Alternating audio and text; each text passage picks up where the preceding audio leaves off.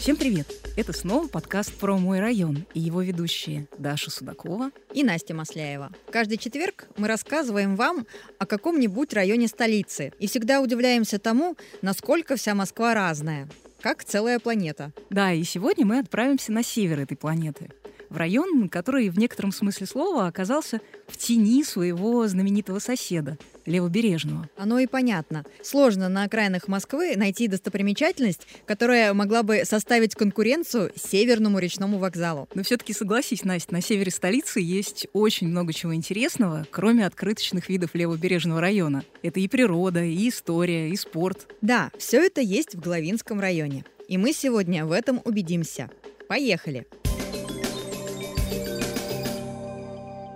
Надо сказать, что Головинский район может и кажется на первый взгляд скромным спальником, но на деле он, можно сказать, тяготеет к так называемым элитным районам Москвы. Если мы говорим про стоимость квартир, то в рейтинге столичных районов он находится на 38 месте.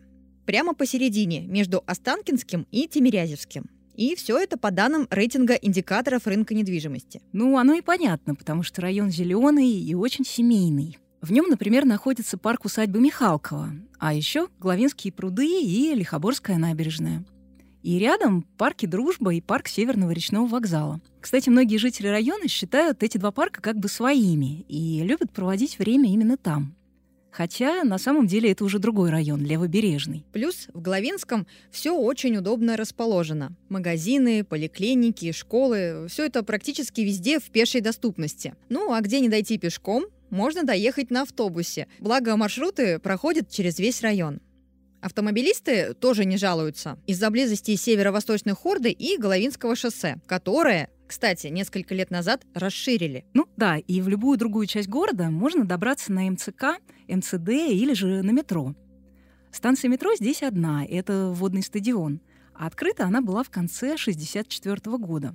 Свое название станция получила в честь водного стадиона «Динамо», который когда-то находился рядом. В поздние советские годы стадион постепенно пришел в упадок, и уже в наше время на его месте построили новый яхт-клуб и жилой комплекс. А рядом 10 лет уже работает Центр водных видов спорта «Динамо». Еще скажем, что район занимает около 9 квадратных километров. И живет здесь 103 тысячи человек. И живут, надо сказать, очень дружно. Об этом нам рассказала Светлана Резинских, экскурсовод проекта «Твоя Москва» и жительница Головинского района. Насколько я знаю, во многих районах, э, не хочу обижать другие районы, но если что-то случается, очень сложно достучаться даже до своих соседей.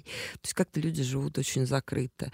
У нас же наоборот. Люди, если, не дай бог, что-то случится, всегда готовы прийти на помощь и совместными усилиями решить возникшую проблему. У нас как-то мы стараемся и праздники все вместе встретить. Ну, если не праздновать, то, по крайней мере, поздравлять. И вот можно увидеть такую непривычную, наверное, для нынешнего жителя мегаполиса картину, как накануне какого-то праздника, будь то Новый год, 8 марта, люди ходят с подарками по этажам, стучась в каждую квартиру и поздравляют друг друга.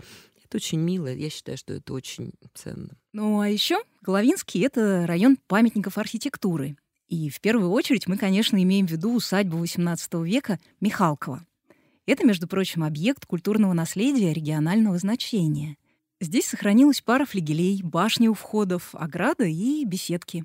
Ну и рядом еще остатки ткацкой фабрики XIX века — в советское время это была московская тонкосуконная фабрика имени Петра Алексеева. В общем, Михалкова — это такая смесь неоготики, классицизма и фабричных построек. А на мой взгляд, все таки главное достояние Михалкова — это парк. Он занимает почти 45 гектаров. Здесь сохранился каскад головинских прудов с плотиной и беседками-ротондами, а рядом еще и старинная роща. Семь лет назад парк благоустроили. Здесь появились велодорожки, три детские площадки и пять спортивных зон.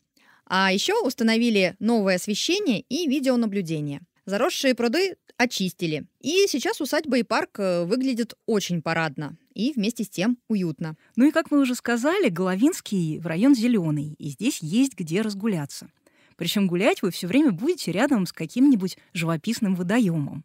Отличный маршрут, кстати, идет вдоль реки Лихоборки по Кронштадтскому бульвару и вдоль Лихоборской набережной. Кстати, интересно, откуда такое лихое название у речки и набережной? Ну, Лихоборка — это самый большой приток Яузы. И несмотря на свое такое несерьезное название, речка эта играет важную для Москвы роль, потому что, начиная с 40-х годов, через нее в Яузу поступает Волжская вода. А название, скорее всего, связано с тем, что когда-то здесь проходил торговый путь, и в лесу у дороги купцам устраивали засаду разбойники, ну, то есть лихие люди. Про лихоборку мы выяснили. А откуда получил свое название Головинский район? Об этом мы попросили рассказать Светлану Резинских. Названием своим район обязан такой исторической личности, как Иван Головин. Как село оно было оформлено уже в XVI веке. И, наверное, основной его достопримечательностью стал как раз вот тот монастырь, который возник уже значительно позже, в XIX веке, но тоже его основала представительница рода Головиных э, Варвара Ильинична Головина. Благочестивая очень женщина была была, и на свои деньги она создала эту обитель, где, собственно говоря, проживали 150 насельниц. И этот монастырь, он участвовал в жизни нашего города. Когда началась Первая мировая война, там был организован госпиталь, и монашки, они помогали фронту, чем могли, собирали пожертвования, теплую одежду шили, те же носки вязали, отправляли на фронт. Поэтому очень обидно, что в раннесоветском периоде монастырь был разорен, и на данный момент осталась только колокольня. Казанский Главинский женский монастырь был основан в 1876 году. И после прихода к власти большевиков монахини организовали здесь рабочую артель. Но в 29 году обитель все равно закрыли, и часть ее территории — в послевоенные годы отошла под Головинское кладбище. В итоге от монастыря до наших дней дошел только один удивительный памятник архитектуры. Это 40-метровая колокольня. Примерно 10 лет назад ее отреставрировали, и сейчас она действует. Был в том числе и монастырь, конечно, но была и промышленная архитектура. У нас была там фабрика, впоследствии названная фабрикой Петра Алексеева. В дальнейшем Дегунинский химический завод был, но это уже ближе к нашему с вами времени. Поэтому нет, промышленность тоже, конечно, существовала. Но промышленность существовала уже ближе как раз к усадьбе Михалкова, к усадьбе, принадлежавшей Дашко. Насколько я знаю, во-первых, вы являетесь жителем этого района. Расскажите, пожалуйста, как вам живется в этом районе? Чем он хорош, чем он плох? Какие плюсы и минусы у него есть? Я в этот район переехала в 2006 году. Я ждала как раз третьего ребенка. У меня должна была родиться дочь, и поэтому район мы выбирали по тем критериям, чтобы было удобно молодой мамочке с ребенком. И этот район, он соответствовал всем критериям. Очень зелено, огромное количество парков, прогулочных локаций.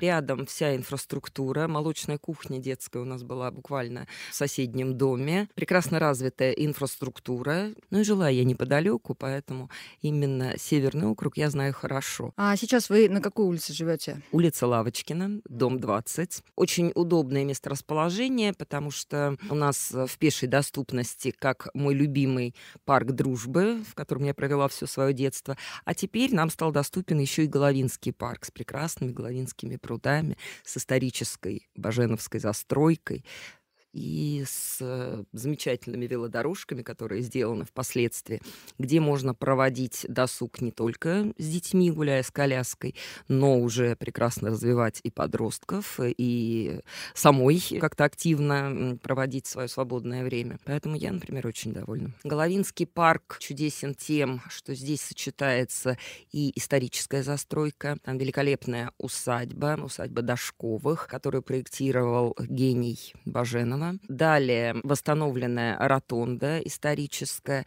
Ну и, конечно же, каскад прудов, каждый из которых плавно переливается в друг друга. Смотреть на это приятно. Там можно немножечко отдохнуть душой, расслабиться. Заниматься спортом там много велосипедистов, много самокатчиков. Василий Иванович Баженов был архитектором XVIII века, и нам он известен в первую очередь как автор проекта дома Пашкова на Воздвиженке.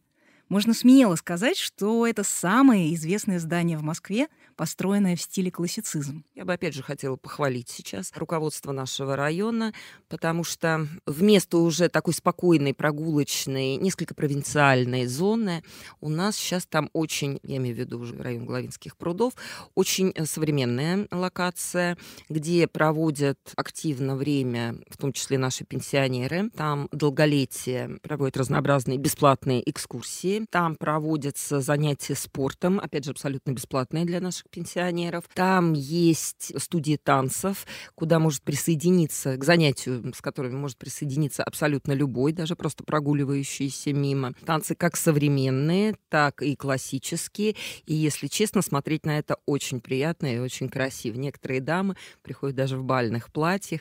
И если, да, вы представите, как на закате, который отражается в глади пруда, вот на этом мостике вальсируют пары, ну, под звуки вальса Штрауса, скажем. Да, это очень красиво. Много уделяется внимания молодежи, много уделяется внимания жителям, а, которые увлечены совершенно разными направлениями, в том числе собаководов у нас много, район зеленый, да, очень много людей, которые любят выгуливать своих собачек. Они там могут их не только выгуливать, они могут их там дрессировать, но это за определенную плату, конечно, идет, но все равно это очень интересно. Есть какая-то специальная школа? Да, могут давать какие-то навыки, то есть инструктора присутствуют. И, если честно, вот гуляя по парку, глядя на это разнообразие, ну, можно только восхищаться, насколько у нас многоплановая, многосторонняя сейчас в районе жизнь. Ну а какие плюсы и минусы есть у района? Прежде всего я хотела бы обратить внимание на транспортную инфраструктуру. Транспорт очень доступен, можно доехать очень быстро до метро, можно доехать до МЦК. У нас недавно открыли станцию МЦК Коптево, Лихоборы. Ну а, соответственно, МЦК — это возможность добраться практически в любую точку за минимальное время. Автобусы ходят, автобусы комфортабельные, удобные, очень удобные. Летом кондиционеры, зимой обогрев. Ходят с периодичностью, наверное, 5-7 минут. Не позволяют замерзнуть, ожидая на остановке. А куда можно добраться из вашего района? например? Добраться можно во все концы Москвы, но так как я человек, связанный прежде всего с центром города, поэтому для меня важнее всего добраться до станции метро. А уже благодаря метро я добираюсь до центра Москвы. А что касается моих загородных новых проектов, то это тоже очень удобно. С помощью МЦД мы уже можем добраться в загородные какие-то такие локации. А вообще какие есть интересные места в вашем районе, в районе Головинский? Что можно посмотреть? Какие достопримечательности вы бы выделили? Ну, выделила бы я, несомненно, усадьбу. Это, наверное, основная достопримечательность. Также в нашем районе, собственно говоря, представлены буквально все архитектурные стили для любителей истории, для любителей архитектуры, для таких краеведов в душе. Мало кто знает, что даже конструктивизм представлен в нашем Головинском районе. Все конструктивистские здания расположены вдоль бывшего Лихачевского шоссе. Сейчас это называется улица Онеж Рижская. Ну и также старинные усадьбы. Можно посмотреть колокольню Казанского Головинского монастыря. Это, к сожалению, все, что осталось от старинного монастыря.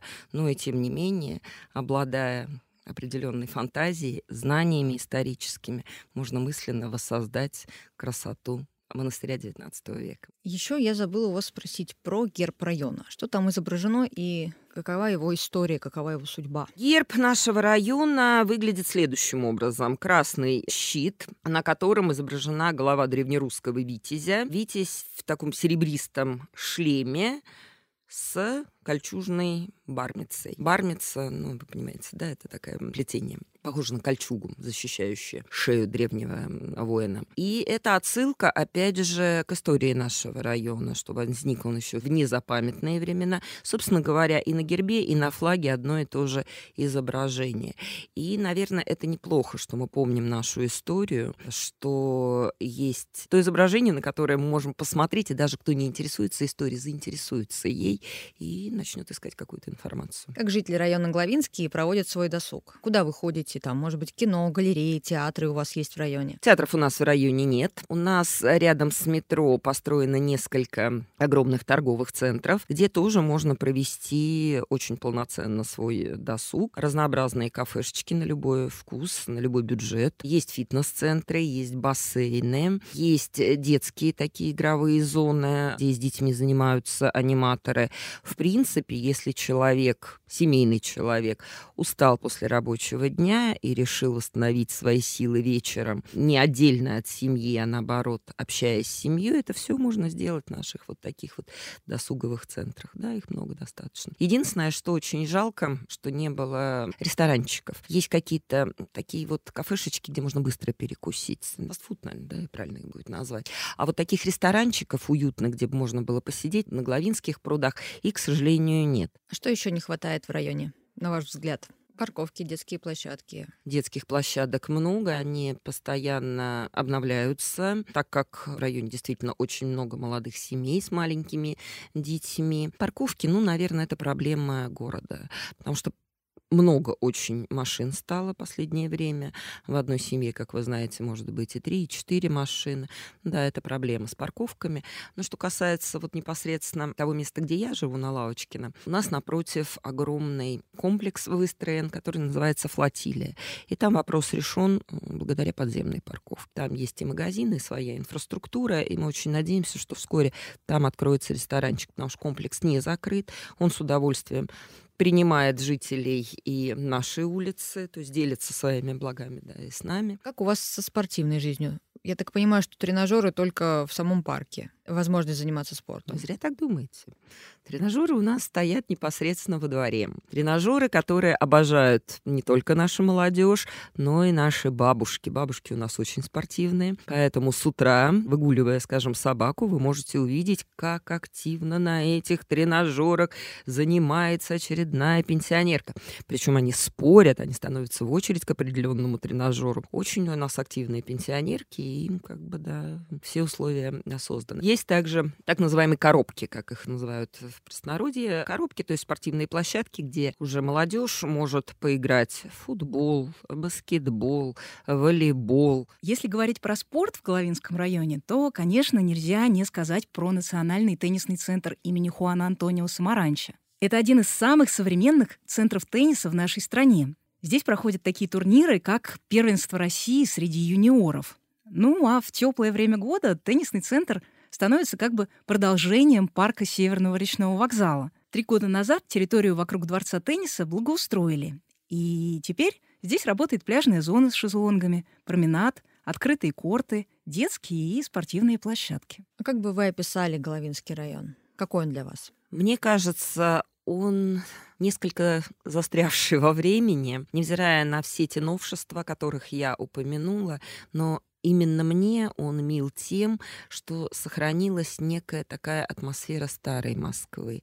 Вот эти старые дворики, утопающие в зелени, вот эта традиция соседей отмечать вместе праздники, это все у нас присутствует. Даже детям мы устраиваем совместные праздники. На той самой коробке, где летом играют у нас активно в футбол и волейбол, мы в новогодние праздники заказываем Дед Мороза, украшаем ее лампочками, включаем громко музыку. И все детки с близлежащих домов с удовольствием скачут рядом с елочкой. Я считаю, что это важно, потому что люди должны общаться с друг другом, не запираясь в своих норках, насколько бы комфортабельными они не были. Вот как за 18 лет изменился район Головинский, на ваш взгляд? Что появилось, а что навсегда исчезло? Вы знаете, изменения не только района, наверное, а всего города очень стремительно сейчас идут, очень стремительно сносятся старые дома, возводятся новые дома, многие ругают новые дома, многие хотят остаться вот в привычном для них образе жизни. Но это неизбежный процесс, от этого никуда не денешься, поэтому, наверное, надо это все принимать как данность. И чтобы лишний раз не нервничать, нервничать, просто надо находить во всем хорошее и искать в обновлении какие-то светлые и позитивные стороны. А что касается строительства, да, строительство у нас ведется очень активно. Старый жилой фонд у нас сносится тоже очень активно.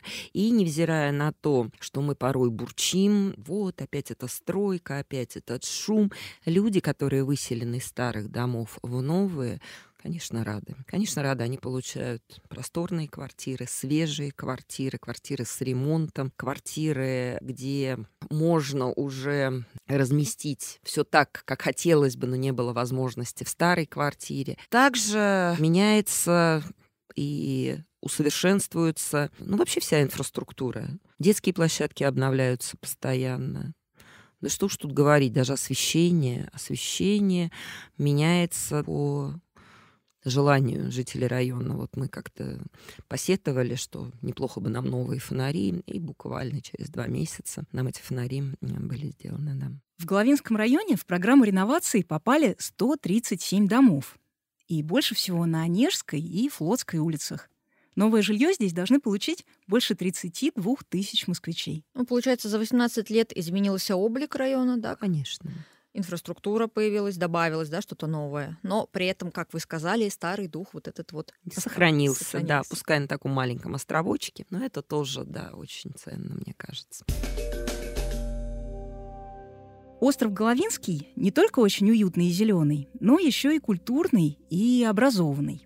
Например, тут больше десятка школ, детские сады, колледжи и вузы, в том числе Университет гражданской авиации и Институт индустрии туризма имени Сенкевича. Есть несколько досуговых центров. Например, многофункциональный комплекс «Салют», где можно позаниматься спортом, посетить концерт или сходить на выставку. Ну или Дом культуры Онежский, где проходят спектакли и цирковые выступления. Ну а кроме того, что район культурный, он еще и промышленный потому что здесь работает несколько десятков производств и научно-исследовательских институтов. Ну, во-первых, акционерное общество Моссельмаш, где выпускают редукторы и разные металлические конструкции. И еще, конечно, научно-исследовательский автомобильный и автомоторный институт, или сокращенно НАМИ. Это, кстати, первый в истории России научно-исследовательский институт в области автомобильной теории и технологии. Он существует уже более 100 лет. Именно здесь, в 20-30-х годах прошлого века разработали первые в стране легковые автомобили на Ми-1, а чуть позже первые отечественные троллейбусы. Ну да, а в наши дни институт продолжает работать. И здесь производят исследования и испытания новых автомобилей и мотоциклов. У Головинского района есть еще одна необычная особенность. Может, он, конечно, не кажется самым живописным районом в Москве, но, судя по всему, многие работники киноиндустрии готовы с этим поспорить, потому что в Головинском еще с советских времен очень любит снимать кино. Например, герой Алексея Баталова из фильма «Москва слезам не верит». Ну да, он же Гога, он же Гоша. Да, и ты помнишь эпизод, где Гога разбирается с хулиганами и демонстрирует виртуозное владение приемами самбо? Само собой. Так вот, эту сцену как раз снимали в подворотне на углу Флотской улицы и Ленинградского проспекта. Головинские пруды засветились еще в сериалах «Анатомия убийства» и «След». А Головинское кладбище в трейлере «Конверт». Ну, в общем, район еще и кинематографичный вдобавок ко всему. Кинематографичный, исторический, зеленый, но главное, уютный и семейный, совсем как старое кино из детства. Да, и на этом мы завершаем этот выпуск и прощаемся с вами до следующего четверга. А если вам понравился наш подкаст, поставьте нам, пожалуйста, лайк на той платформе, где вы нас слушаете. И подписывайтесь на наши соцсети, чтобы не пропустить новые выпуски подкаста про мой район. Спасибо, что слушали нас. С вами была Настя Масляева и Даша Судакова. Пока. Пока.